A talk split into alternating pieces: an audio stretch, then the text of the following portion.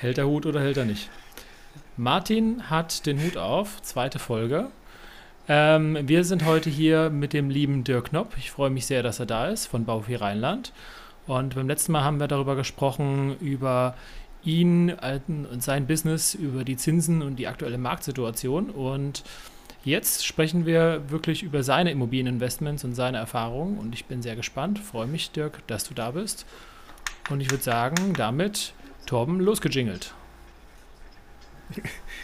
Ja, Dirk, erstmal herzlich willkommen nochmal zum Teil 2. Ähm, wir freuen uns und äh, ich jingle da mal los.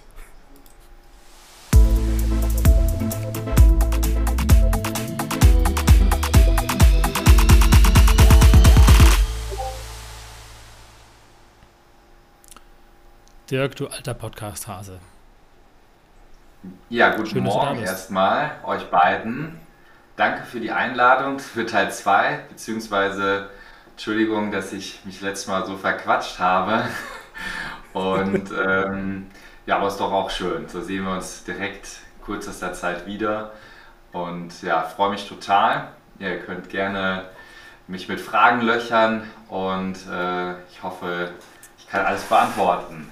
Ja, wir sind beim letzten Mal so ein bisschen abgedriftet, ne? Und haben, wir wollten eigentlich über dich reden und dann haben wir aber irgendwie, äh, sind wir auf das, ich meine, wir sind ja auch berufskrank, ne? Muss man halt dazu sagen.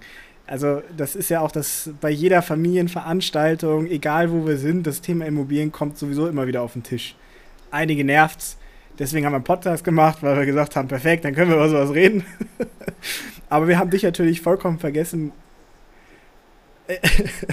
wir haben natürlich vollständig vergessen, dich im Detail einmal vorzustellen. Deswegen soll die heutige Folge ein bisschen äh, darum gehen, dass wir über dich als Person reden. Ja, freut mich. Deswegen, äh, lieber Dirk, die erste Frage an dich. Erzähl doch mal, wie bist du in die Immobilienbranche gekommen? Ähm, also bei mir heißt das quasi, ich habe am Wochenende auch noch auch über genau über diese Frage auch mich mit jemandem unterhalten und es wissen auch wenige von mir. Es ist aber definitiv so, dass ähm, so ein bisschen meine, meine Großmutter, meine Oma hat mich so ein bisschen geprägt von der Immobilienbranche. Ähm, die, hat, die hatte bei uns damals im Haus gewohnt, in einer Einliegerwohnung und ähm, hat halt äh, damit meine Eltern neu bauen konnten, hat sie zwei, hat, sie hatte vorher zwei Wohnungen gehabt, eine eigene und eine vermietete. Und hatte dann gesagt, ähm, schon immer zu mir als kleiner Junge, du musst Immobilien kaufen, damit du einfach äh, nicht abhängig bist von fremden Menschen, also dass du halt da lange Miete bezahlst und einfach Immobilien entwickeln sich vom Wert halt eigentlich langfristig immer ähm, steigen die. Und damals ja. hat sie mir halt auch so ein bisschen beigebracht oder hat schon immer gesagt, muss ein bisschen Geld sparen, geh früh arbeiten, leg Geld beiseite. Äh, früher waren halt Bausparverträge, waren damals noch äh, die, die, die, die klassischen Sparprodukte. Und ich hatte wirklich damals einen Bausparvertrag äh, mit äh, wirklich als minderjähriges Kind schon und habe da auch wirklich ganz viel Geld auch schon äh, reingespart, äh, Taschengeld. Also ich habe auch Monopoly war so mein Spiel in der Kindheit. Das habe ich sogar alleine gespielt, wenn, das nie, wenn sich niemand aufgeopfert hat, mit mir das zu spielen, habe ich Monopoly alleine gespielt. Natürlich hat immer gewonnen. ich wollte gerade sagen, wer hat gewonnen, ja. Aber ähm, das Thema halt äh, Hotels und Häuser kaufen und Vermietung und so, das habe ich mir halt, halt in meiner Kindheit hat sich das irgendwie schon so eingeprägt. Ne? Also mhm. durch wirklich durch Monopoly, durch meine Oma, ähm, durch äh, auch durch die Last, auch durch die, durch die lustigen Taschenbücher. Ne? Also ich war großer Fan der lustigen Taschenbücher. Ähm, ich fand zwar äh, Onkel Dagobert jetzt nicht äh, so den emotional stärksten Kerl, den es so gibt. Aber wenn man die Bücher sich mal so richtig jetzt so als Erwachsener auch nochmal durchliest, ich lese sie immer noch, äh, dann erkennt man oft wirklich gute Investitionstipps, die er gibt. Ähm, ne, also auch gerade das Thema ähm, Immobilien zu kaufen, Land zu kaufen, Vermietungsobjekte oder auch halt Aktien. Ähm, ja, das hat mich so wirklich so geprägt äh, als Kind äh, und hat sich dann natürlich dann halt in meinem Berufsleben weiterentwickelt. Ich bin dann halt in eine Bank äh, gegangen, habe dort meine Ausbildung gemacht und fand auch die Kreditabteilung am spannendsten. Und ähm, bin dann war auch relativ früh auch zu Hause ausgezogen in eine Mietwohnung. Äh, erst eine ganz kleine, sehr, sehr günstige, um halt auch weiterhin mehr Einkapital aufbauen zu können. Dann in eine etwas größere, aber dann habe ich schon gemerkt, dass mich das doch ziemlich genervt hat, eigentlich jeden Monat sehr viel Geld ähm, immer an jemand Fremden zu bezahlen. Und ich bin dann wirklich diesen klassischen Weg gegangen, also nicht den klassischen Weg, aber ich bin dann wirklich Anfang 20 äh, habe ich mir dann meine erste Eigentumswohnung gekauft, weil ich einfach keine Lust mehr hatte, Miete zu bezahlen. Krass. Und ähm, ja, wie, wie, wie, alt warst du, als deine Oma, die das so gesagt hat mit dem Bausparvertrag? Weil ähm, ist natürlich ein unglaublicher 13, Benefit. So 12, 13, so, also so fing das langsam an. Ja. Und dann hast du dein Taschengeld da reingespart in den Bausparvertrag? Dann da sehr viel Geld ne, reingespart, ja. Mhm. ja. Also ich habe, äh, ich musste eben kurz einmal was aufschreiben, weil diesen Insight mit den lustigen Taschenbüchern, das habe ich direkt erstmal festgehalten, weil das ist ja, äh, werde ich tatsächlich das nächste Mal, wenn ich irgendwo stehe an einer, an einer Kasse, werde ich mal so ein Ding äh, kaufen, weil das äh, finde ich ja richtig witzig. Ich habe noch alte Bücher von mir, äh, äh, also aus der Grundschulzeit. Die liest jetzt mein Sohn, also kriege ich auch nicht mehr los davon. Der liest auch andere Bücher, also der ist ein leidenschaftlicher Leser, aber lustige Taschenbücher. Und wenn ich ab und zu da mal noch mal reinlese, ist es unglaublich, welche finanziellen Tipps da, welche Tipps da wirklich drinstehen, äh, was Onkel Dagobert da zum Teil wie investiert. also äh, ja, sehr zu empfehlen. Vielleicht, vielleicht machen wir mal, äh, Martin, vielleicht machen wir mal ein paar Auszüge aus, wenn wir so ein, so ein Buch mal haben, machen wir mal ein paar Auszüge, die streuen wir dann über die nächsten Folgen rein, irgendwie. Ja, ist. Äh, das ist eine gute Idee. Ja. Zitat des Dagoberts oder Instagram. Insta, ja, genau. Perfekt, sehr gut. Nicht alle Sachen, die er so macht, sind ja gut, ne? aber ich sage jetzt mal, seine Anlagetechniken sind, glaube ich, schon, äh, ja, die führen zum Erfolg. Haben sich ja. ausgezahlt, ja. Und dann bin ich halt wirklich relativ schnell halt von der Mietwohnung halt in Eigentum selbst eingezogen und ähm, war damals halt eine Immobilie. Ich habe damals auch den Immobilienmarkt ähm, auch halt beobachtet und ähm, da ich damals bei einer kleinen Bank gearbeitet habe, habe ich mitbekommen, dass diese Bank halt einen eigenen Immobilienbestand besitzt. Äh, Gab es früher, war das häufiger so der Fall. Also bevor die Bank dann halt in Immobilien die Zwangsversteigerung hat gehen lassen, haben die die meistens selber gekauft. Und das wusste Smart. ich halt damals bei der Bank, dass die das halt haben. Die haben dann eine Tochtergesellschaft gegründet und haben aber halt dann diesen Immobilienbestand in die Tochtergesellschaft umgelenkt und die Tochtergesellschaft hat die Bestände nach und nach abverkauft. Und das hatte ich mitbekommen und aus so einem, aus diesem Bestand habe ich halt quasi echt eine gute, eine, eine, gute Immobilie auch in der Wunschlage bekommen, wo ich auch selber einziehen ähm, wollte ähm, und halt auch noch zu einem vernünftigen Preis. Ja. Welches Jahr war das so? Wo, wo reden wir von? Also 2005, 2006. Krass. Ja. Und dann bin ich halt in diese Immobilie eingezogen, habe auch äh, da viel selber saniert. Das war mir halt auch wichtig, am Anfang beim ersten Objekt auch selbst Sachen zu sanieren, so wie Türen einbauen und Laminat verlegen. Äh, Laminat verlegen hat sehr gut geklappt. Die Türen mussten dann später nochmal neu eingebaut werden. Das hat nicht so gut geklappt. Ähm, ist aber auch nicht so einfach. Nee, ist nicht so einfach. Braucht man richtige Werkzeug für, habe ich ja. hinterher festgestellt. Äh, aber ja, war halt auch eine Erfahrung. Ne? Also da verliert man halt dann auch schon mal ein bisschen Geld, aber die Erfahrung hat mir gezeigt, das machst du halt nicht nochmal alleine, sondern dann nimmst du ja jemanden mit dazu, der das halt kann. Ähm, oder auch wie man halt Laminat verlegt und wie man Wände spachtelt, streicht und äh, ja, solche Dinge. Auch wie man mal die Kosten plant. Ne? Das ja. habe ich dann quasi im ersten Objekt erstmal selber ja, selber gemacht. Ja. Und, dann, und dann bist du Anfang 20, hast deine erste Eigentumswohnung über die Bank gekauft, wohnst mhm. da selber drin, hast da einiges gemacht, ist dann ja auch optisch wahrscheinlich sehr schick gewesen.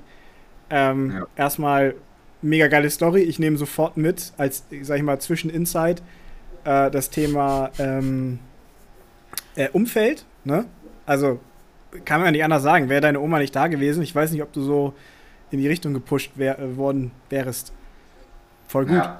Die Oma und ja, Dagobert Duck. Das war wirklich definitiv durch, die, durch ihre Aussagen halt ständig. Ne? Also hätte sie das nicht gesagt, dann wäre das wahrscheinlich, ja, wäre ich nicht so, so schnell, hätte ich sicher nicht gestartet. Ja. Aber hat das auch jemand anders verwandelt von deiner Oma? Also irgendwie andere äh, Brüder, Schwestern, deine Eltern? Mm, haben die die, die Ratschläge von der Oma so beherzigt? Klassischer Einfamilienhaus, Eigentümer. Ähm, meine Schwester war eher so die, ähm, ich war eher ihre Bank quasi mit Schuldschein, auch schon in der Kindheit. Die hat halt da so einen etwas anderen Weg eingelenkt. Äh, ja, nee, deswegen, ich bin da dann eher dann auf diesen Weg dann alleine gekommen. Natürlich dann aber auch halt durch die Bankausbildung bin ich halt dann auch da schon so ein bisschen mehr ähm, in dieses Umfeld reingeraten. In der Bank waren natürlich trotzdem jetzt nicht so viele, die jetzt auch äh, vermietete Eigentumswohnungen hatten. Ähm, aber, aber ich sage jetzt mal, ich kannte schon jetzt so in meinem Ausbildungsjahr damals, als wir fertig geworden sind, waren schon ein paar, die dann auch damit schon so langsam gestartet haben. Ne? Und äh, nach meiner Bankzeit war ich auch mal drei Jahre bei einer Bausparkasse in einer Handelsvertreter-Tätigkeit als Bezirksleiter. Ähm, und da war es auf jeden Fall Vermietung und Verpachtung ein viel, viel größeres Thema als jetzt in der Bank. Ne? Also da hat man schon nochmal gemerkt, eine andere, etwas andere Branche, wo es halt nur um das Thema Immobilie geht, um Finanzierung geht. Also das hat dann auch mich nochmal noch stärker dann beflügelt, ähm, da weiter Gas zu geben. Ja. Ja, lustig, dass du sagst. Ich kenne jemanden, der hat richtig viel Vol äh, Immobilienvolumen hier ringsrum um Frankfurt, ist auch ähm, Leiter bei der Schwäbisch Hall, glaube ich. Mhm. Und äh, der hat das alles sehr günstig eingekauft und äh, ist das jetzt Stück für Stück am Wiederverkaufen und neu investieren. Aber also da hat sich auch über 10, 20 Jahre ein Portfolio mit wahrscheinlich 50, 70 Wohnungen im Raum mhm. Rhein-Main generiert. Ja, also schon Wahnsinn. Also, was, was ja, die Bausparkassen, die trainieren ihre Mitarbeiter relativ stark in dieses Thema, also vertrieblich, dass sie halt auch ihren Kunden das, sagen wir mal, vernünftig erklären sollen, dann, wo die halt am langen Ende dann wiederum halt auch ihren Umsatz natürlich äh, erzielen, aber die sind da wesentlich weiter als jetzt die, die Banken. Das ist. Äh, ja. Dabei, das ist ja eigentlich das Absurde, dabei jede Bank prüft auch die Wirtschaftlichkeit einer Immobilie. Und bei jeder Finanzierung musst du ja einen Case vorrechnen, dass sich das lohnt. Also, ich, ich, wenn ich Banker wäre, ich würde doch nichts anderes machen, als meine Kontakte nutzen, um Immobilien zu kaufen, oder nicht? Ja, es ist, ist es nochmal ein bisschen abhängig, sagen wir mal, von der Bankenform. Ne? Ist es jetzt eine Sparkasse oder eine Volksbank oder halt eine ähm, eine Großbank. Also da merkt man auch noch mal so die Unterschiede. Also und auch von der Region. Ähm, also ich merke jetzt aktuell, dass bei den Volksbanken, die sind wesentlich moderner unterwegs, auch so die Mitarbeiter. Ich habe auch äh, gute mhm. Kontakte mhm. zu, halt zu, viel, zu vielen Banken und ähm, selbst auch in den Kreditabteilungen sind aktuell, mit denen ich jetzt viel zu tun habe, mehr so die in den Volksbanken, in die Investoren auch, ne, die wirklich auch GBRs gründen und Fix und Flip selber machen. Ähm, bei den Sparkassen aktuell sehe ich das eher weniger. Das sind ja auch Beamte, faktisch noch. Genau, sind ja noch so ein bisschen äh, ja, Staatsbeamte. Entschuldigung. An jeden ja. Sparkassenmitarbeiter, das war natürlich äh, ein bisschen überspitzt gemeint. der, der Torben sorgt hier gerade für seine nächste Finanzierung. Ist du, ja auch immer von Region zu Region unterschiedlich. Ne? Also bei uns in der Region sind die Volksbanken halt auch wirklich sehr, sehr stark. Es gibt natürlich aber auch eine große äh, Sparkasse, die ist auch, äh, auch sehr, sehr stark, aber es gibt nicht mehr so viele kleine. Und das ist halt so, Volksbanken, die sind noch kleiner, ein bisschen wendiger, zum, bei uns hier in der Region. In Norddeutschland zum Beispiel sind die Sparkassen viel stärker als mhm. die Volksbanken. Das ist wirklich immer von Region zu Region total unterschiedlich. Ja. Ich, ich wollte gerade sagen, ich habe ausschließlich bei Sparkassen privat finanziert und mhm. die, über die Firma machen wir alles über Volksbanken. Ja, ist, also irgendwie. Äh, Aber wir sind abgekommen, äh, Dirk. Du warst, also, äh, wie, wie kommt es denn, dass du zur Bank überhaupt gekommen bist? Also klar, du hast irgendwie Monopoly mit dir selber gespielt. Ähm, mhm. Aber der Schritt dann direkt zur Bank, äh, wie ist der gekommen? Ähm, ich wurde, das war damals, ich war auf der, ich war auf der Realschule, bin von der Realschule auf die höhere Handelsschule gewechselt, habe da Fachabitur gemacht und, und mein BWL-Lehrer auf der höheren Handelsschule, der war gleichzeitig auch Berufsschullehrer bei den Banken, ähm, quasi in, in derselben Schule. Also war Berufsschule und höhere Handelsschule war quasi in einem Gebäude. Ja, und der hat uns halt da quasi natürlich äh, versucht, alle, ja, die aus der Klasse, die, wo er gedacht hat, die würden in eine Bank passen, hat er natürlich dann da äh, abgeworben schon und hat uns so gesehen gesagt, hier pass mal auf, du bewirbst dich da jetzt mal, hier bei der und der Bank und äh, dann läuft das auch. Äh, und dann kommst du halt nächstes Jahr zu mir in die Bankenklasse. Also und der, ja, der hat das quasi. Der, der hat sich seine Nachfrage direkt schon äh, selber herangezüchtet. Das ist ja clever. Genau, der hat sich seine Schüler schon für, für die Berufsschule dann quasi äh, reingeholt. Und ähm, ja, der war auch quasi wie so ein, wie so ein gewisser Mentor auch, gerade in diesem Bankenbereich, weil der halt auch nicht nur Berufsschullehrer war, der war halt auch früher mal in der Bank, in der Wertpapierabteilung ähm, und er war wirklich so ein Wertpapierspezialist und auch menschlich gesehen war es ein richtig toller Typ. Äh, der war streng, richtig streng, also der konnte wirklich äh, sagen, wo der Hase langläuft, aber am selben, aber, aber er konnte am nächsten Tag war auch wieder so der, der beste Buddy von allem. Und ähm, aber der konnte halt so die Bankthemen halt extrem gut einem beibringen und halt auch so bildlich ähm, erklären, dass halt schwierige Themen total einfach waren. Und durch ihn habe ich auch einige dieser Dinge wahrscheinlich auch gelernt, ne, so schwierige Themen einfach darzustellen. Und ich bin ihm dann einfach gefolgt zur Bank quasi. Ja. Und äh, dann hatte ich den als Klassenlehrer. Ja, dann da drei Jahre. Das war eigentlich Ob so er sich mein, eine Tippgeberprovision mit den Banken nichts großartig geplant. Für mich war schon nach der, in der höheren Handelsschule hatte ich überlegt, entweder gehe ich halt so einen handwerklichen Bereich äh, rein, irgendwie Schreiner oder sowas in der Richtung, weil ich auch so Handwerk mag und äh, auch da halt ähm, hätte ich auch gemacht, ne, hat mir auch Spaß gemacht, äh, aber jetzt hat mein Klassenlehrer oder auch meine Eltern meinen dann so, ach komm, mit dem Handwerk, wenn da noch die Chance ist, dann geh in eine Bank, ne, also ja, und dann habe ich, hab ich, äh, hab ich mich beworben. Volks, eine, eine Volksbank wollte mich, eine Sparkasse wollte mich und dann habe ich mich einfach für die Bank entschieden, äh, die, äh, wo ich halt fast quasi zu Fuß hingehen kann. Und ähm, ja. Jetzt das war dann die Volksbank, oder äh, war bei der Volksbank, äh, mit die, die mich auch hätte, die, die, wollte mir auch einen Ausbildungsplatz anbieten. Mit der machen wir jetzt auch total viel Geschäft. Also äh, ja. über den Weg wieder zurückgekommen quasi. Hat sich gelohnt, ja. Meinst du, der hat eine Tippgeberprovision gekriegt, dafür, dass er die Leute vermittelt hat zur Kiste, Bank? Kiste Wein bestimmt. ja, so ist das. Sehr, sehr gut. Ja, cool. Aber das heißt, du bist auch eigentlich eher durch Zufall in das ganze Thema reingekommen, bis auf, sag ich mal, dass deine Oma dir natürlich den Ansatz gegeben hat, aber äh, der, der Tenor war irgendwo gelegt. Super spannend. Hört man ja immer wieder bei den meisten Leuten, dass sie irgendwie durch Zufall in die Branche gekommen sind. Mhm. Hm. Und du hast gesagt, deine erste Wohnung hast du angefangen, selber äh, drinnen zu wohnen, also als Eigennutzen, wenn ich das richtig mhm. verstanden habe. Und dann hast du ja nicht aufgehört, sondern hast weitergemacht. Anfang der 20er oder Ende, Mitte, genau, Ende ich quasi 20er Jahre. ein Jahr da gewohnt in dem Objekt und habe dann halt mitbekommen, dass eine Wohnung darunter quasi auch verkauft wird, auch aus dem Sondervermögen der Bank. Und eine Bank in einem Eigen, Eigenbestandsverkauf ist äh, ein Sechser im Lotto. Also äh, das ist was Besseres gibt es eigentlich nicht, weil die eigene, also die, die Bank hat halt da kein großartiges Mitarbeiter, die sich da richtig drum gekümmert haben.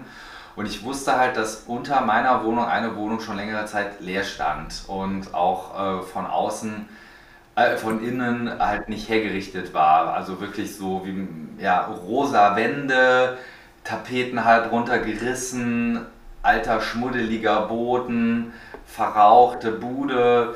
Ähm, die gingen damals, also damals, es war ein, ein, ein Souterrain-Apartment mit eigenem Eingang. Das fand ich halt schon mal ziemlich cool, weil eigener Eingang ist immer top. Kleine Gro äh, Terrasse, so 15 Quadratmeter Bankierei-Terrasse. Also die war da noch nicht, die habe ich hinterher, die Bankierei-Terrasse noch reingebaut, damit es noch ein bisschen schöner ist für die Vermietung. Aber keiner hat sich da so rangetraut an, an das Objekt, weil das halt so schlecht fotografiert war. Ähm, es war halt runtergekommen, dann Keller. Und in einem Protokoll stand halt auch mal drin, dass äh, quasi an einer kleinen Stelle mal ein ganz kleiner Feuchtigkeitsschaden war. Ne? Und ähm, ich habe das natürlich halt mitbekommen, wann immer Besichtigungen waren. Es war halt kaum Besichtigungen. Und dann bin ich halt auch in die Kaufpreisverhandlungen dann reingegangen und ich kannte halt den Ansprechpartner vom, von der Bank quasi. Und damals war halt die Bank noch ganz klein, das heißt, auch so ein Verkauf musste im Endeffekt zum Schluss auch über den Vorstand noch laufen. Und da war der Startpreis 75.000. Äh, und ich habe dann halt so lange mit denen rumgehandelt und rumdiskutiert. Und das war auch quasi dann so mein bester Deal. Ich konnte dann die Wohnung für 42.500 Euro kaufen zum Schluss.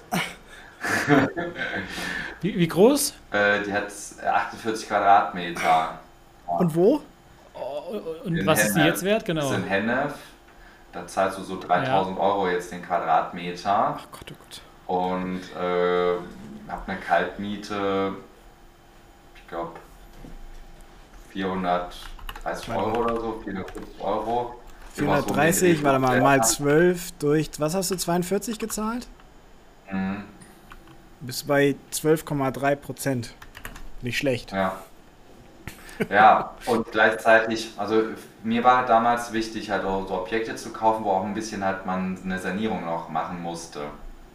Ich habe ja damals ähm, auch noch nicht jetzt so viel verdient, aber trotzdem noch genug, dass es mich genervt hat, immer so Einkommenssteuer zu bezahlen. Das war halt auch so ein Thema. Ich wollte halt kein, ich will keine, also nichts Miete, niemanden Miete bezahlen und ich will auch eigentlich keine Steuern ans Finanzamt bezahlen. Und das war halt so meine Investmentstrategie. Du kaufst Wohnungen, sanierst die halt bis zum gewissen Grad und finanzierst das am besten mit, wenn es die Bank halt mitmacht und bekommst dann Eigenkapital, also dann quasi wieder am nächsten Jahr durch die Steuerrückerstattung, durch die Sanierung. Und das habe ich halt bei der Wohnung auch gemacht. Ne? Also günstig gekauft, kleinen Betrag saniert. Dann war ein bisschen auch wieder selber mitgearbeitet, weil es auch halt ja bei so einem kleinen Kaufpreis kann man ja gar nicht so viel sanieren. Äh, also da ist man, hat man ja die Grenzen relativ schnell überschritten. Mhm. Und ja, also, kurz, kurz, weil Martin mich immer darauf hinweist, dass ich einmal kurz äh, die, die, das noch zusammenfassen soll. Wenn du, wenn du sagst äh, Grenzen, dann meinst du die 15%-Grenze, ne? Richtig, weil, genau. Wenn du innerhalb der ersten drei Jahre Investitionen tätigst in die Wohnung, dann mhm. darfst du das nur bis 15% tun, um es direkt äh, steuerlich abziehen zu können. Sollte das innerhalb der ersten drei Jahre über 15% des äh, Objektwertes sein, Objektkaufpreises, dann äh, musst du es veranlagen und dann wird es über die Laufzeit abgeschrieben die, oder die Restnutzungsdauer abgeschrieben. Ne? Deswegen, ja. ähm, das. Ich weiß, ansonsten hätte ich mir von Martin ja, Ich hatte aber auch schon meine Vorlage hier. Ich hatte schon gedacht, also wenn du eine 100.000 Euro Wohnung hast. Nein, aber äh, nee, aber das muss man sich ja wirklich immer mal wieder in den Kopf, äh, ne? Also du, du kriegst da, da, hast du irgendwie eine Wohnung, jetzt sagen wir mal, die hatten einen Wert, einen Gebäudewert irgendwie von 100.000 Euro. Äh, investierst jetzt 10.000 Euro, hast einen recht hohen Steuersatz, dann kriegst du circa 4.000 Euro zurück. Mhm. Und ich meine, das ist schon, also du schaffst mehr Wert, kannst es eventuell teurer vermieten, ja, das ist natürlich das Ziel. Oder das Objekt ist auf jeden Fall mehr wert, als, als es vorher war. Und du kannst es steuerlich absetzen. Also das ist irgendwie schon äh, geil. Ja. ja. Und das war dann auch Und das geht nicht so nur in den ersten der, drei Jahren. Der Startschuss, solche Objekte halt quasi zu kaufen. Also die von außen her noch echt in gutem Zustand sind, die vernünftiges Baujahr haben, aber von innen halt einfach äh, saniert werden müssen.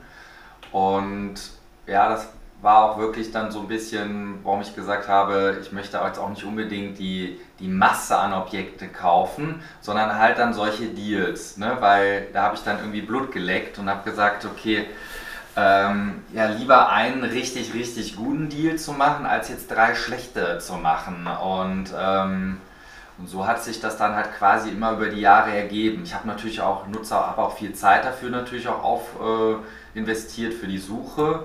Ähm, habe mich aber halt auf eine spezielle Lage halt dann auch spezialisiert. Bei uns halt äh, Hennef, Siegburg, Köln. Bin ich halt relativ schnell, kenne mich gut aus, äh, kenne auch viele Menschen da, die da wohnen und auch viele Immobilienmakler. Äh, kann das halt sehr, sehr gut und sehr, sehr schnell einschätzen, ob es dann passt oder nicht passt. Ja, und so hat sich das dann quasi immer weiter dann so entwickelt. Ja. Also das ist das, was wir beim letzten Mal schon gesagt haben, mit äh, eher die Nadel im Heuhaufen suchen mhm. an Objekten und äh, gezielt kaufen statt hunderte Einheiten. Genau, ja. Und mit Zeit einfach wachsen und wenn wir uns das jetzt anschauen, du den Wert verdreifacht hast in, was ist das, 15 Jahren jetzt vielleicht oder 12 Jahren, wo du das Objekt hast.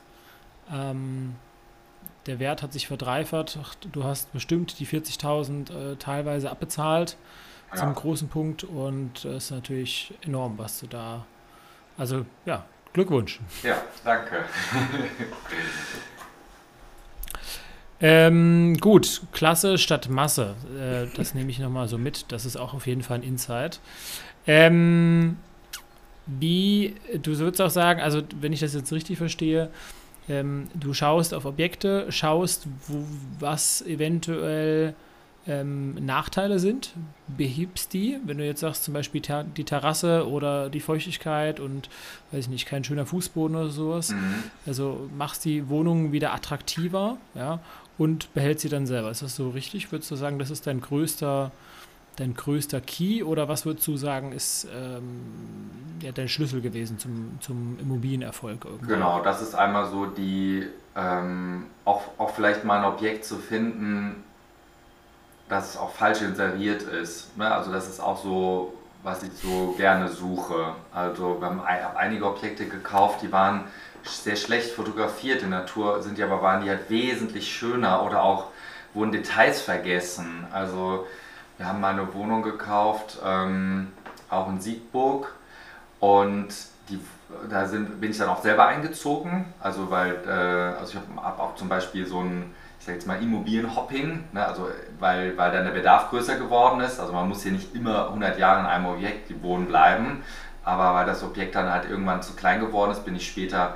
ähm, in ein anderes Objekt gezogen, was ein bisschen größer war in Siegburg, auch für den Eigenbedarf gekauft und das war auch von der Bank inseriert gewesen. Ähm, von außen hat nur irgendwie zwei Fotos, von innen zwei Fotos und der Grundriss. Äh, und in dem Grundriss, ich schaue mir immer die Grundrisse halt an, weil in den Grundrissen kann man eigentlich so schöne Sachen entdecken. Ähm, und da war zum Beispiel halt so ein Innenhof eingezeichnet. Ähm, weil man kennt das ja, in einer normalen Wohnung hat man ja eigentlich immer nur auf einer Seite die Fenster. Ne? Das ist ja so der normale klassische, klassische Wohnung. Außer man hat halt ein Penthouse, dann hat man einmal rundum. Aber bei, bei dieser Wohnung war, waren halt auch nur so ein, zwei Fotos von außen war jetzt nicht so top aus, aber auf dem Grundriss konnte ich sehen, hä, da sind ja auf der anderen Seite ja auch noch Fenster, Innenhof. Dann haben wir besichtigt und, das ha ha und diese Wohnung hat halt so einen Charme durch diesen Innenhof quasi, Charakter, wo nochmal, ich glaube, vier Fenster so in so, einem, in so einem Halbkreis verlaufen im Flur. Ne? Normalerweise wäre der Flur halt dunkel, aber da sind halt vier Fenster und zur anderen Seite sind auch wiederum, ist halt Wohnzimmer, Esszimmer, Küche. Und das hat mir dann halt auch gezeigt, dass es halt total wichtig ist, die Grundrisse zu verstehen, sich in die Grundrisse reindenken zu können, weil man manchmal da so tolle Sachen findet, die halt von einem Architekten, der hat sich ja auch Gedanken gemacht, warum baue ich jetzt genau da diese Immobilie hin und warum ist jetzt dieser Schnitt gerade so. Und das war halt dann auch für später, das Objekt haben wir dann halt die Wohnung auch irgendwann vermietet wieder, weil wir dann nächstes Objekt gezogen sind für Eigenbedarf. Äh, für die Vermietung natürlich dann grandios, weil ich habe es halt, ich wusste halt, was dieser, was halt das Besondere an dieser Immobilie ist also für mich ist immer wichtig, eine Immobilie muss auch immer irgendwo, für mich jetzt persönlich, immer eine Besonderheit haben. Ne, da ist jetzt zum Beispiel dieser Innenhof, bei dieser kleinen Wohnung ist eine Terrasse, bei einer anderen Wohnung sind zwei Balkone auf jeder Seite. Also halt immer eine Immobilie hat immer irgendwo eine Besonderheit. Die kriege ich halt dann immer wenn ich mal verkaufen müsste, top verkauft top oder immer sehr, sehr gut vermietet und auch wesentlich höher vermietet. Ähm, ja, das ist so mein, äh, darauf möchte ich mich halt spezialisieren. Halt so, so, ich möchte halt irgendwo doch einem Mieter eine, irgendwo was bieten können, was halt nicht so der, äh, so die, ich sag jetzt mal so der Standard ist, also nicht irgendwie eine Wohnung irgendwie aus dem Plattenbau oder so, das bin ich, das bin ich nicht als Mensch. Kann natürlich auch super erfolgreich sein, von den Zahlen her, aber äh, habe ich, hab ich keine Lust drauf. Ne? Also ja, das ist halt so mein, mein da habe ich mal ein Hobby. Ne? Ich, ich, suche gerne Immobilien, ich mag das halt so, das Architektonische. Ich mag das auch, wenn ich weiß, da wohnt jemand drin und der freut sich, der kommt gerne nach Hause, ne? der fühlt sich da wohl, der gibt mir gutes Feedback zurück. Ähm, muss ja nicht umsonst da wohnen, ne? damit kann man auch Geld verdienen aber einfach, dass man halt jemanden auch einfach diesen Wohnraum zur Verfügung stellen kann. Mhm. Ja, das ist halt so für mich so die, so die Erfüllung. Ja. Damit haben wir auch die Frage des Warums geklärt. ja. Ich habe aber auch, bis auf, ja. also ich, ich habe auch, glaube ich, noch keinen kennengelernt, der bei Immobilien sagt, also warum man Immobilien investiert, nur wegen den Finanzen. Ne? Also wahrscheinlich mhm bin ich da eher. Du hast so doch gesagt Leverage-Effekt, oder nicht? Ja, genau. Ich wollte gerade sagen, wahrscheinlich bin ich die Person, die das noch am nüchternsten rein aus finanzieller Du hast noch keinen kennengelernt, also bis auf mich selber. Also für mich gibt es schon auch ganz klar auch diese Kapitalanlegergeschichte. Ne? Ich habe ähm, gesagt, ich möchte halt mit Immobilienvermögen mir meine, äh, ein, als ein, meine Einkommensquelle aufbauen, um halt, es gibt ja sieben Einkunftsarten ja. ähm, und wenn man halt aus allen Einkunftsarten unterschiedliche Einkunftsströme hat, ist man halt schon, glaube ich, ganz gut abgesichert, wenn mal irgendeine Einkunftsquelle ähm, reglementiert wird. Ne? Also auch der Mietermarkt kann mal staatlich reg reglementiert werden. Ne? Kann man nicht zu 100% leider äh, garantieren. Aber für mich war es immer wichtig. Ich habe gesagt, ich möchte frühzeitig anfangen, Immobilien zu kaufen. Ich möchte auch diese Immobilien so finanzieren, dass ich auch schnellstmöglich auch irgendwann selber an den Cashflow rankomme.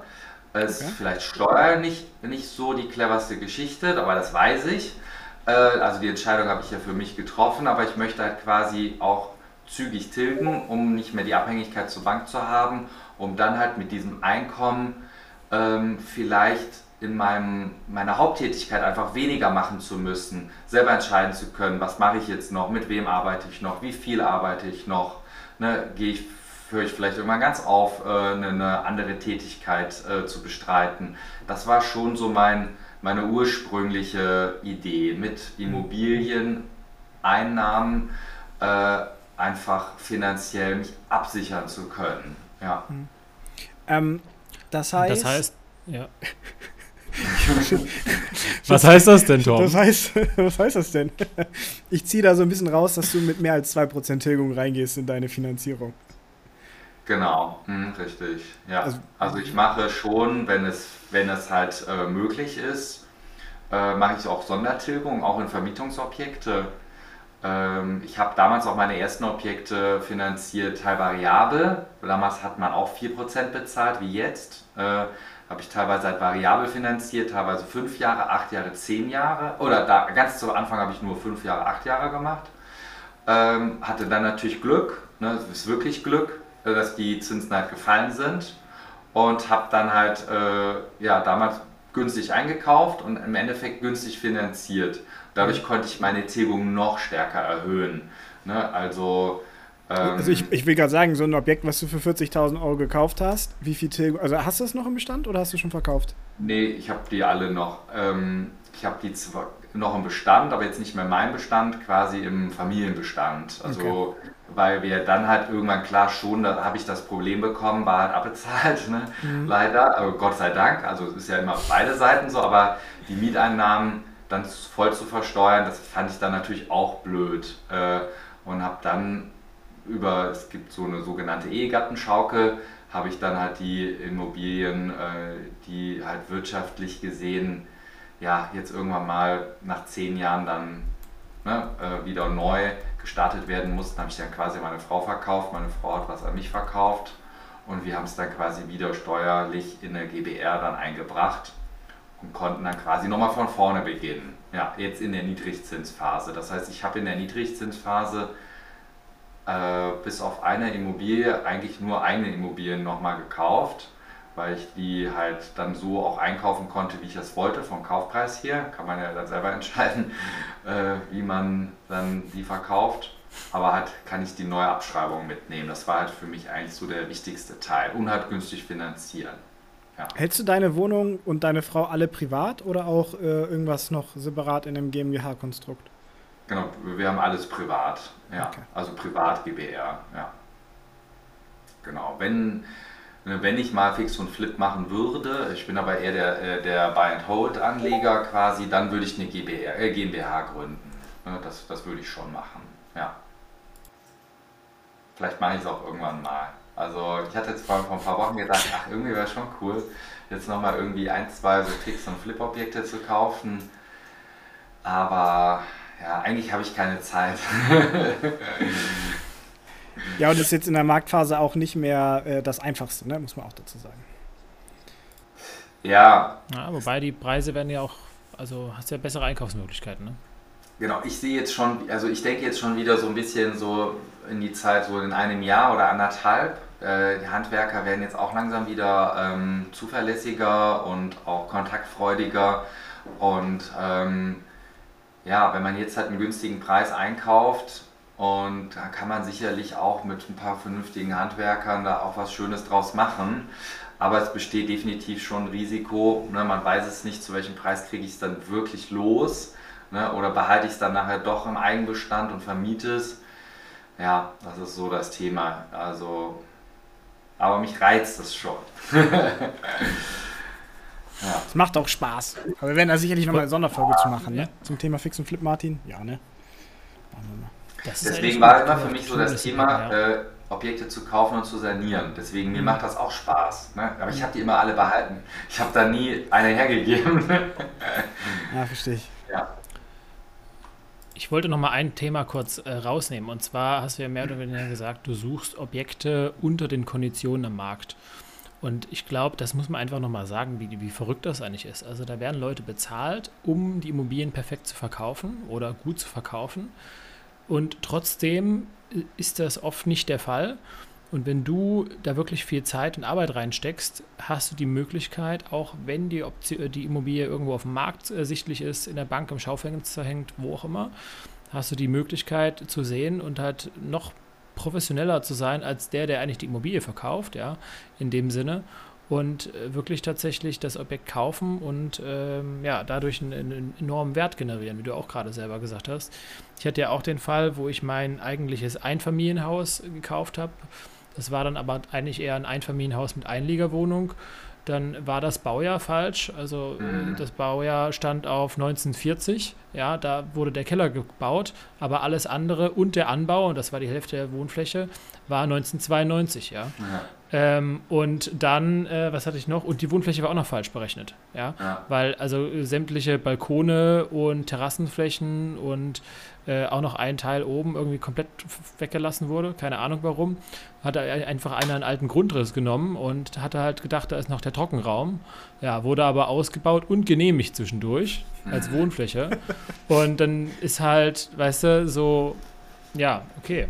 Also gut, gut für uns und ich glaube, das ist auf jeden Fall was, wenn wir hier was mitgeben können, dann ja, prüft die Objekte richtig und äh, schaut, wo ihr vielleicht äh, warum das Objekt eventuell interessanter ist als alle anderen. Ich gebe dir gerne auch noch ein kleines Beispiel zu. Ich habe eine Wohnung gekauft.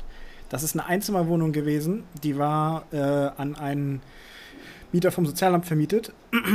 Und äh, ich wusste, dass in dem Haus jede Wohnung einen Tiefgaragenstellplatz hat, weil ich da schon eine Wohnung gekauft hatte. Und ich gucke in den Mietvertrag und der Tiefgaragenstellplatz ist nicht mitvermietet. Und in Hamburg, auch in der Gegend, war es halt so, dass den, einfach nur den Stellplatz zu vermieten, ist einer Mietanpassung von ungefähr 15% gleichgekommen.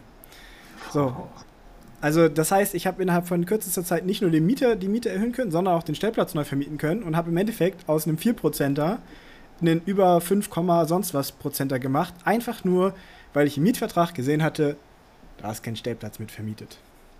Ja, also das ist halt auch der Grund, warum ich zum Beispiel ganz wenig besichtige, also weil ich jetzt halt auch die Erfahrung habe, aber ich besichtige kaum. Also ich gucke mir alles vom Schreibtisch an, denn erstmal ist für mich das Wichtigste so, ja, sind die Dokumente. Ne? Wenn, wenn ich schon in den Dokumenten sehe, dass es schlecht ist oder Schrott ist, dann fahre ich auch nicht zur Besichtigung. Ne? Also, äh, aber wenn ich in den Dokumenten sehe, oh krass, da ist vielleicht doch irgendwie eine Möglichkeit, ne? Mietvertrag, Teilungserklärung, Wohnflächenberechnung, äh, dann fahre ich zur Besichtigung. Aber vorher fahre ich gar nicht erst hin. Ne? Und ähm, es gibt halt nichts Schnelleres. Ne? Wie schnell hat man mal so ein PDF mal durchgeguckt, auch wenn es 50 Seiten sind, mit der Zeit irgendwann mal. Da muss man auch die Leute vielleicht so ein bisschen ähm, die, die Angst vornehmen. Irgendwann weiß man ganz genau, in welcher Zeile wo was stehen muss.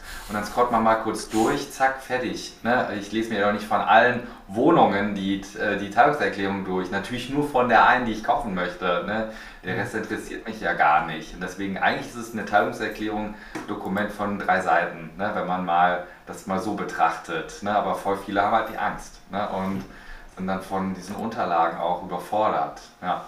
Aber auch wie du meinst, Martin, ne? Wohnflächenberechnung ist ein großes Thema, ganz, ganz großes Thema, wo man leider Gottes manchmal echt auch teilweise Sachen sieht, die äh, auch betrügerisch äh, falsch verkauft werden.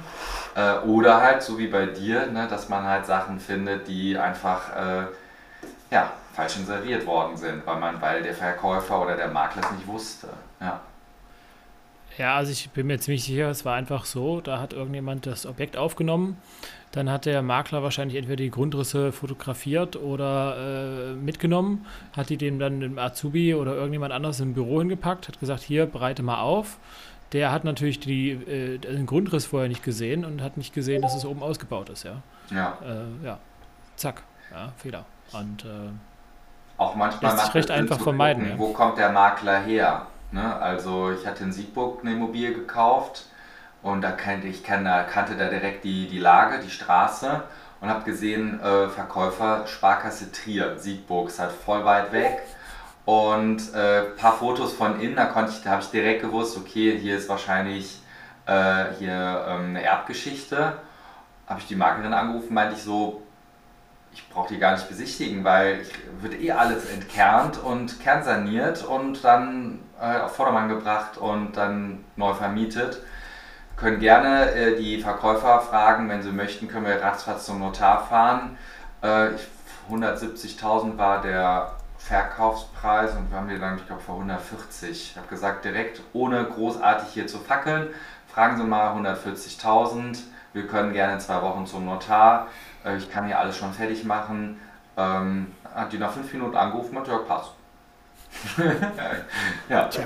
Ich habe die Frau nie gesehen, die Maklerin, nie. Die ist auch nicht zum Notartermin gekommen. Klar, bei der Entfernung, äh, die hat mir ein paar Sachen zugemailt und die Sache war erledigt. Ja. Krass. Ja, Wahnsinn. Glückwunsch. Auch wieder geil gelöst. Wo ist denn dein Engpass? wenn du jetzt mal weiter schaust, wie äh, von deiner, ist, ist, es Zeit tatsächlich oder was ist, äh, was würdest du sagen, was ist der größte Trigger?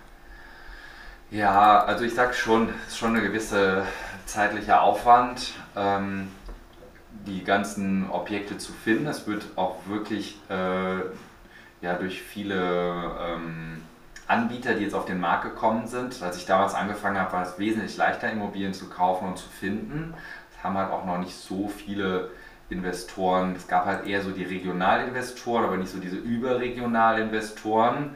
Äh, sind jetzt viel, viel mehr Privatinvestoren dazugekommen, ne, durch YouTube, Instagram und Co.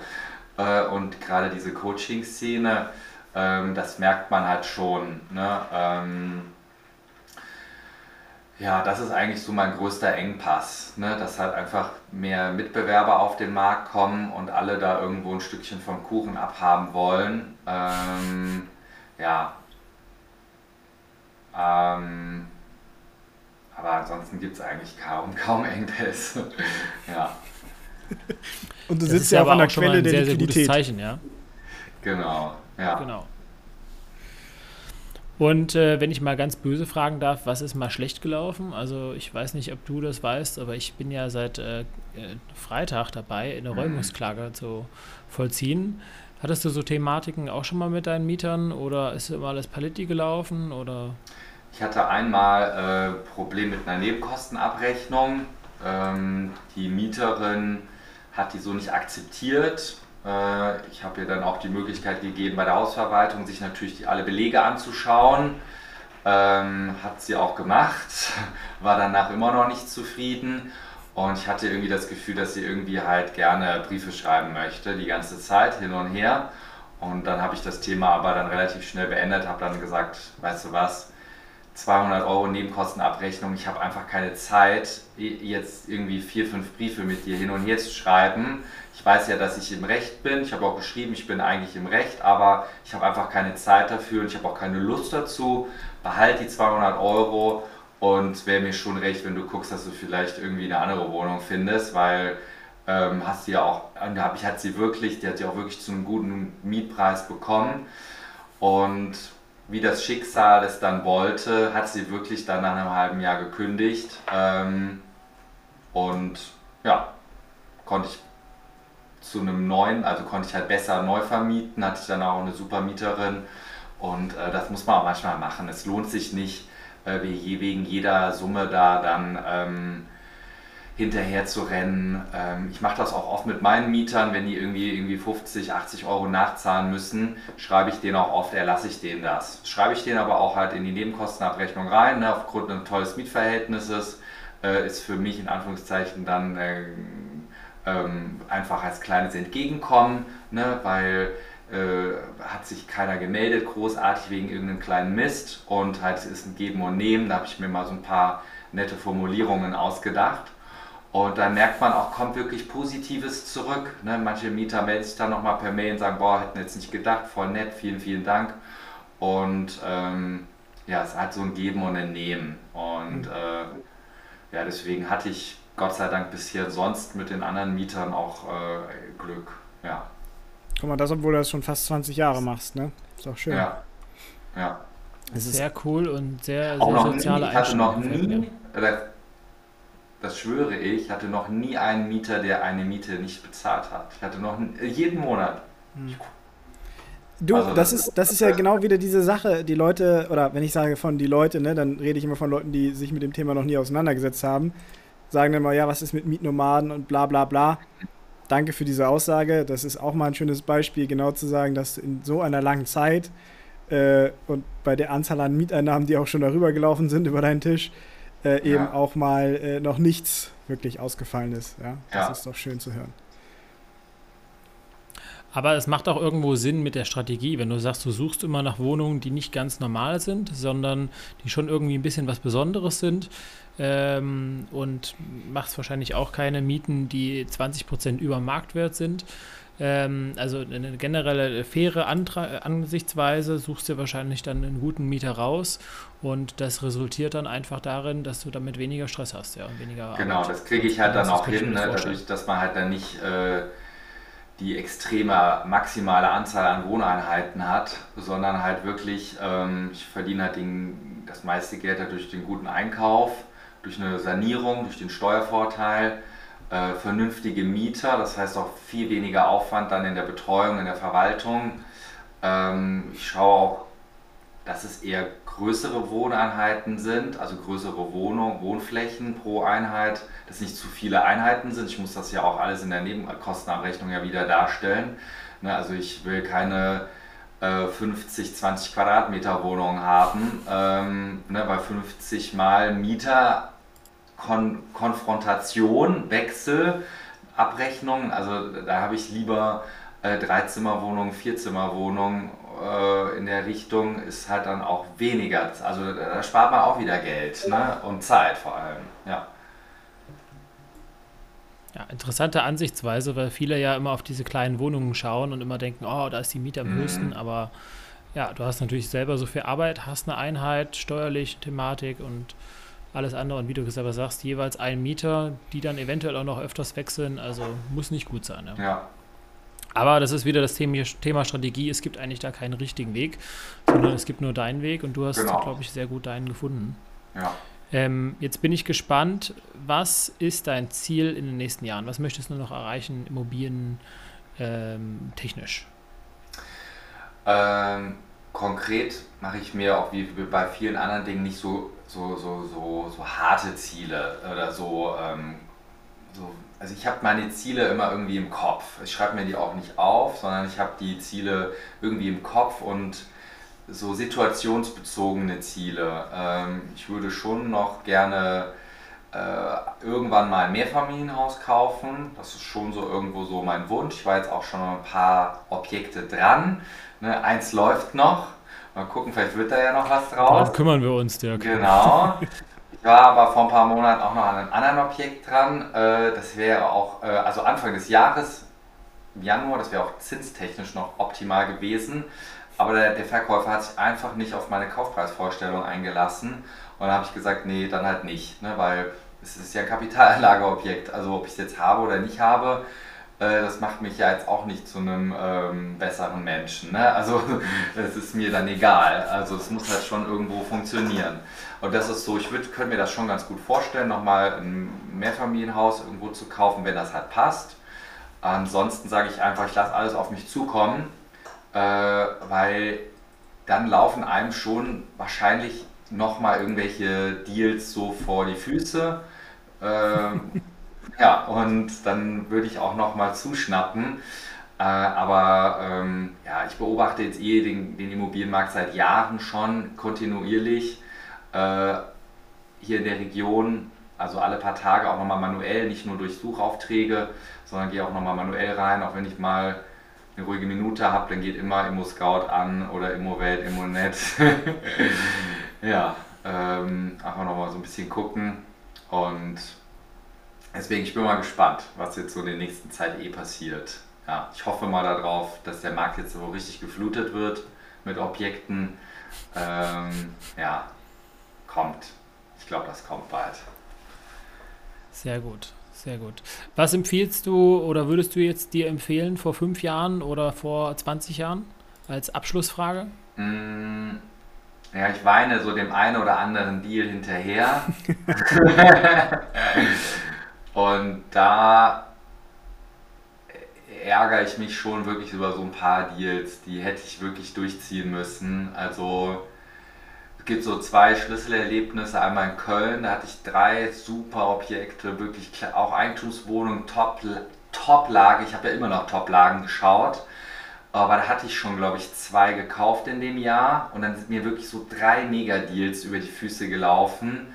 Ähm, und ich habe auch noch die Kaufpreise noch gedrückt bekommen, noch mal ein bisschen. Aber dann hatte ich irgendwie Angst bekommen, dass so dieser Verwaltungsaufwand, ne, dass es zu viel wird und so, ach, dauernd mhm. Post, ne, die Post hört nicht mehr auf, wird immer mehr und mehr und mehr. Und mhm. da habe ich jetzt Gott sei Dank jetzt auch eine Lösung seit einem Jahr. Ne? Also jetzt ist alles voll digitalisiert. Aber damals gab es das halt noch gar nicht ne? mit so Digitalisierung. Aber mich hat es einfach genervt dann mit dieser ganzen Post. Und dann habe ich gesagt, nee, mache ich jetzt nicht, kaufe ich nächstes Jahr. Ne, dann ne, ich, kann ich die ersten Projekte, also kann ich die Projekte abschließen und dann ziehe ich die anderen später nach. Ja, natürlich ist der Markt dann halt voll explodiert und mhm. äh, die Deals waren natürlich weg. Also da ärgere ich mich tierisch drüber.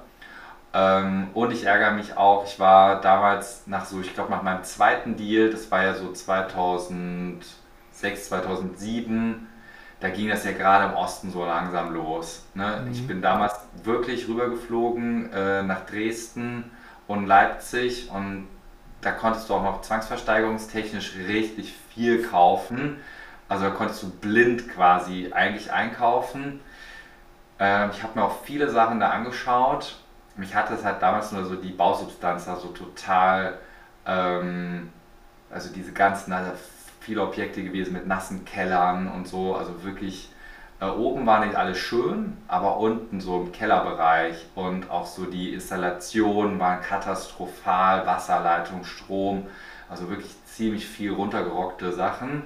Aber waren halt Traumpreise. Ne? Und da ärgere ich mich auch. Ich bin extra hingeflogen, ein paar Tage, habe mir die Sachen angeschaut und habe nicht mal eine gekauft. Ne? Und da ärgere ich mich auch tierisch. Hätte ich mal bloß ein, zwei wenigstens mal, äh, mal so zum Testen mal gekauft. Ähm, ja, aber ist jetzt vorbei.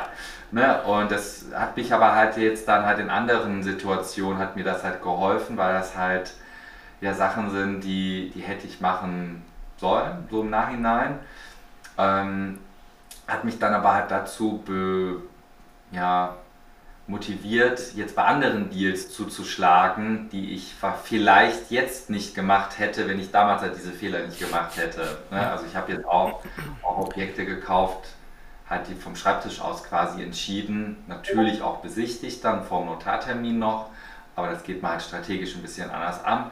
Und ähm, ja, deswegen ist alles gut, aber man, man, ist, man ist ja als Mensch doch irgendwo Perfektionist und man möchte ja dann nicht, nicht 98 Prozent, sondern am liebsten 100 Prozent von äh, so seine Strategie durchziehen. Ja, das ist so, was ich daraus gelernt habe. Deswegen, wenn mich Kunden fragen oder auch Freunde fragen, sage ich immer, wird nicht lange gefackelt, das wird jetzt gemacht. Ne? Ähm, weil, wenn du jetzt drei Jahre überlegst, ich habe immer noch Kumpels von mir, die haben mich damals alle ausgelacht, warum ich Immobilien kaufe. Und jetzt, ne, jetzt sind die auch so langsam halt voll erfolgreich im Beruf, verdienen über 100.000 Euro Gehalt, haben jetzt ihr Haus und alles und die Kinder schon was größer. Ja, jetzt könnte ich, dann jetzt fange ich mal an. Ich, ja, mhm. hätte es mal vor zehn Jahren gemacht. Ne? Aber ja. Jetzt zu spät. Das ist eigentlich schon zu spät bei dem einen oder anderen. Nee. Ja. Also ein bisschen ähm, mutiger Ja, also sein. ich hatte, habe zugehört. Genau. Genau, ja. Ich hatte zugehört und dachte, Hashtag machen, ja. Mhm. Aber äh, ich glaube, das andere, was noch viel interessanter dahinter ist, das Thema Reflektieren. Ja? Mhm. Dir ist aufgefallen, verdammt, ich habe es nicht gemacht. Und das motiviert dich dann heute, bestimmte Sachen schneller durchzuziehen. Genau. Und das, das ist ja einfach, du hast, du hast festgestellt, okay, da habe ich einen Fehler gemacht und daraus hast du gelernt. Ja? Also würdest du den Fehler wieder machen, wäre der Fehler umsonst passiert. Du hast die Fehler gemacht und äh, hast daraus gelernt und von daher ist der Fehler nicht umsonst gewesen, sondern war genau richtig. Also sehr geil. Du Martin, ich dachte, ich soll die Insights heute machen. Ja, die Insights, die kommen ja jetzt. also, Insight Nummer 1 hat Martin gerade schon gesagt. Ich finde das, äh, finde ich, hast du wunderschön zusammengefasst. Insight Nummer 2 war für mich auf jeden Fall das Thema Zeit ist dein Freund. Ne? Ich meine, du machst das jetzt schon so lange. Dir hat die Zeit halt einfach geholfen. Also lieber früher anfangen als später. Punkt Nummer 2 oder jetzt 3 ist das Thema Umfeld. Ne? Ich meine, was für einen krassen Einfluss hatte deine Oma bitte auf dich? Ne? Die hat ja im Endeffekt deinen, den größten Teil deines Lebens so geprägt. Ähm, auch wenn es vielleicht nur Kleinigkeiten waren, aber wie geil. Ähm, Punkt Nummer vier sind die lustigen Taschenbücher. Die werden wir auf jeden Fall äh, da ein bisschen in die Recherche einsteigen. Und der letzte Punkt ist für mich, ähm, das hast du so schön gesagt und das nehme ich halt mit, ist Probleme identifizieren und lösen. Ne? Du hast es gesagt, ob das jetzt eine runtergekommene Wohnung ist, was auch immer und vor allen Dingen da zu identifizieren, wo, wo die Werte sind, wo du aktiv Werte heben kannst. Und das ist für mich so das Learning ähm, heute, was ich, da, was ich da rausnehmen kann.